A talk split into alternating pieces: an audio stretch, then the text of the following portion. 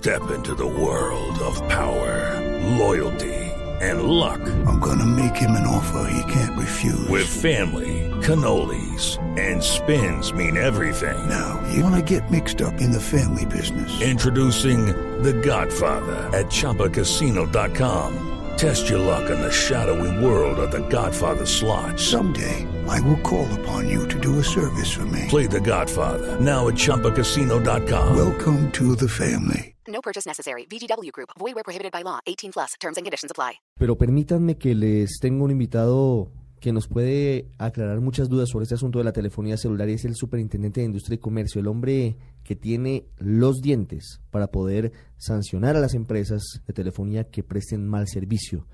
Doctor Pablo Felipe Robledo, gracias por estar con nosotros aquí en el radar. Muchas gracias, eh, muchas gracias por la invitación al programa El Radar, a Blue Radio, a usted Ricardo, muy amable. ¿Cuál es la labor eh, muy puntualmente que hacen ustedes eh, frente al servicio de telefonía celular?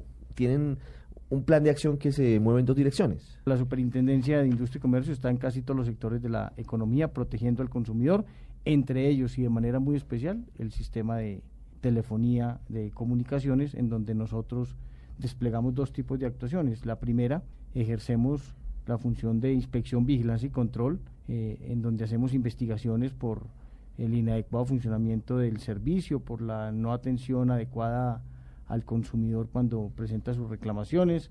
Y lo otro que tiene que ver ya en casos uno a uno en donde el consumidor tiene un reclamo directo, personal, eh, en relación con su servicio, con su facturación, con su forma en que lo atendieron eh, y presenta una reclamación ante el operador, el operador no lo resuelve eh, de manera satisfactoria y el consumidor entonces acude a la superintendencia en segunda instancia. ¿Cuántas quejas hay por la falta de garantías para que los usuarios puedan interponer las quejas a través de las vías que están avaladas en la ley.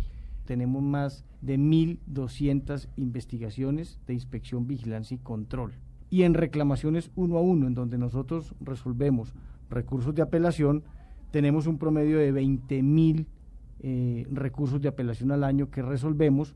En el año 2011 eh, fueron 11.000 el eh, año pasado fueron 23 mil, lo que va a correr este año son 15 mil, con una proyección de 32 mil, lo que le muestra a usted que cada vez esa cifra viene aumentando en grandes proporciones.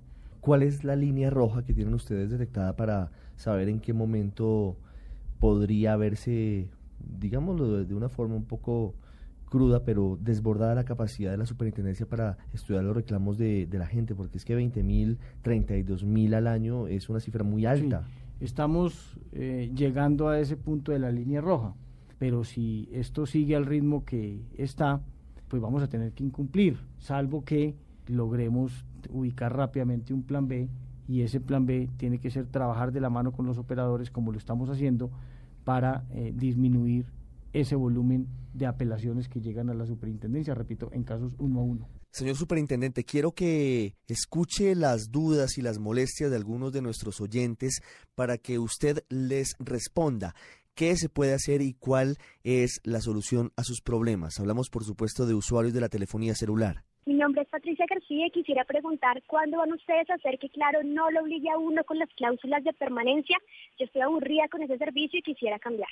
Pues yo creo que eso que tiene que ver con las cláusulas de permanencia mínima, tema ah, no solo polémico, sino de gran actualidad.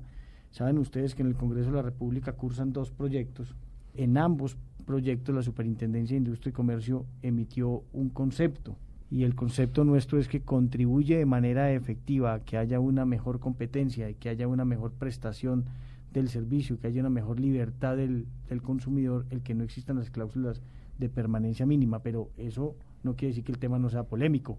Hay también quienes defienden con ahínco la existencia de cláusulas de permanencia mínima. Fundamentalmente, ¿por qué?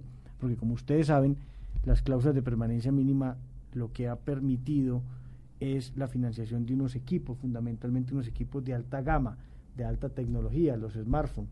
Entonces, lo que creemos nosotros en la superintendencia es que ese no es el único mecanismo. O sea, para financiar esos equipos no necesariamente tiene que haber las cláusulas de permanencia mínima.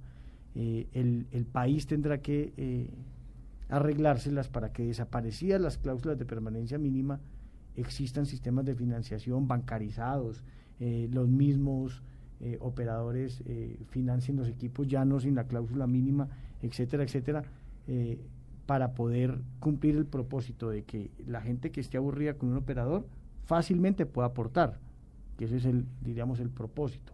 No que uno tenga que estar amarrado a un operador con el cual está absolutamente desesperado, porque tiene una cláusula de permanencia mínima. Pero por el otro lado, que no vayamos a privar al país de eh, unos mecanismos de financiación de equipos que le permitan a los colombianos tener mejores equipos que los que mm. podrían tener si les tocara comprar de contado. Por eso digo, cláusulas de permanencia mínima, estamos de acuerdo en que se eliminen, pero el país también tiene que abrir unos canales de financiación para que la gente pueda tener equipos buenos de manera inmediata, ajustados a unos planes de financiación de acuerdo con su capacidad de pago. Martín García. Movistar me activó servicios disque gratuitos por mensajes de texto y luego me hicieron cobrar financiación. Sí, diríamos cuando eh, hay que revisar muy bien. Yo realmente, eh, incluso hasta me, ocurrió a mí, eh, yo traté de cancelar un teléfono viejo que tenía y me tocó hacer una carta con yo no sé cuántos días de anticipación, eh, hacerle presentación personal ante notario y cuando la fui a llevar, eh, la había llevado no antes de un mes, sino dentro del mes y me tocó esperar otro mes, etcétera, etcétera, cosa que a mí me pareció bastante anormal. Ese es un tema en el que tenemos que trabajar y tenemos que trabajar para mejorar, diríamos, la forma en que los operadores tienen que terminar esos contratos. Yo creo que si uno no tiene cláusula de permanencia mínima, y ya está aburrido por el servicio, uno debería poder cancelarlo de manera inmediata, eh, poniendo sus cuentas al día, al día que uno va a cancelar el servicio. Pero ese es un tema que incluso hemos hablado con, con los operadores para que eh, podamos establecer, eh, digamos, unos mecanismos de terminación mucho más amigables con el, con el ciudadano. Buenas tardes, mi nombre es Raúl Espinosa. ¿Para qué imponen tantas multas a esas empresas y siempre uno se está quejando de lo mismo? La Comisión de Regulación de Comunicaciones y el ministro, ustedes lo han oído, incluso lo han oído en los últimos días, eh, en donde prácticamente eh, han reconocido, y la superintendencia sí lo reconoce, que las actuales disposiciones que existen sobre la compensación a los usuarios por llamadas caídas o llamadas fallidas eh, en la práctica está muy bonito en el papel, pero muy difícil de implementar en la práctica, porque eh, es prácticamente imposible para un usuario lograr probar que su llamada se cayó, que su llamada no salió.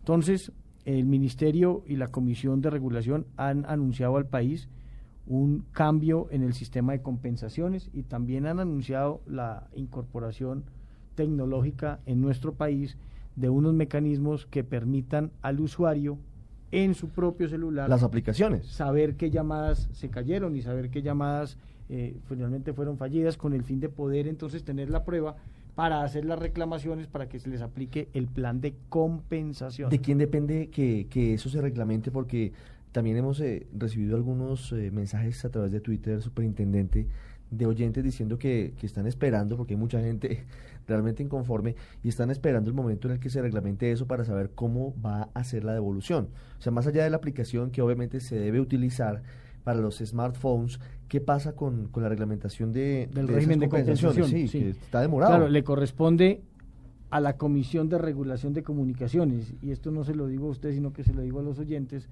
es muy fácil saber en Colombia quién regula porque precisamente llama la Comisión de Regulación de Comunicaciones. Entonces es la Comisión de Regulación la que tiene que establecer cuál es la tabla de compensación y cuál es el mecanismo para poder reclamar. Eh, parecería ser que a unas empresas poco le importan las sanciones porque de una u otra manera pues lo tienen presupuestado. Eh, yo como superintendente le digo que eh, vamos a mirar quién se cansa primero.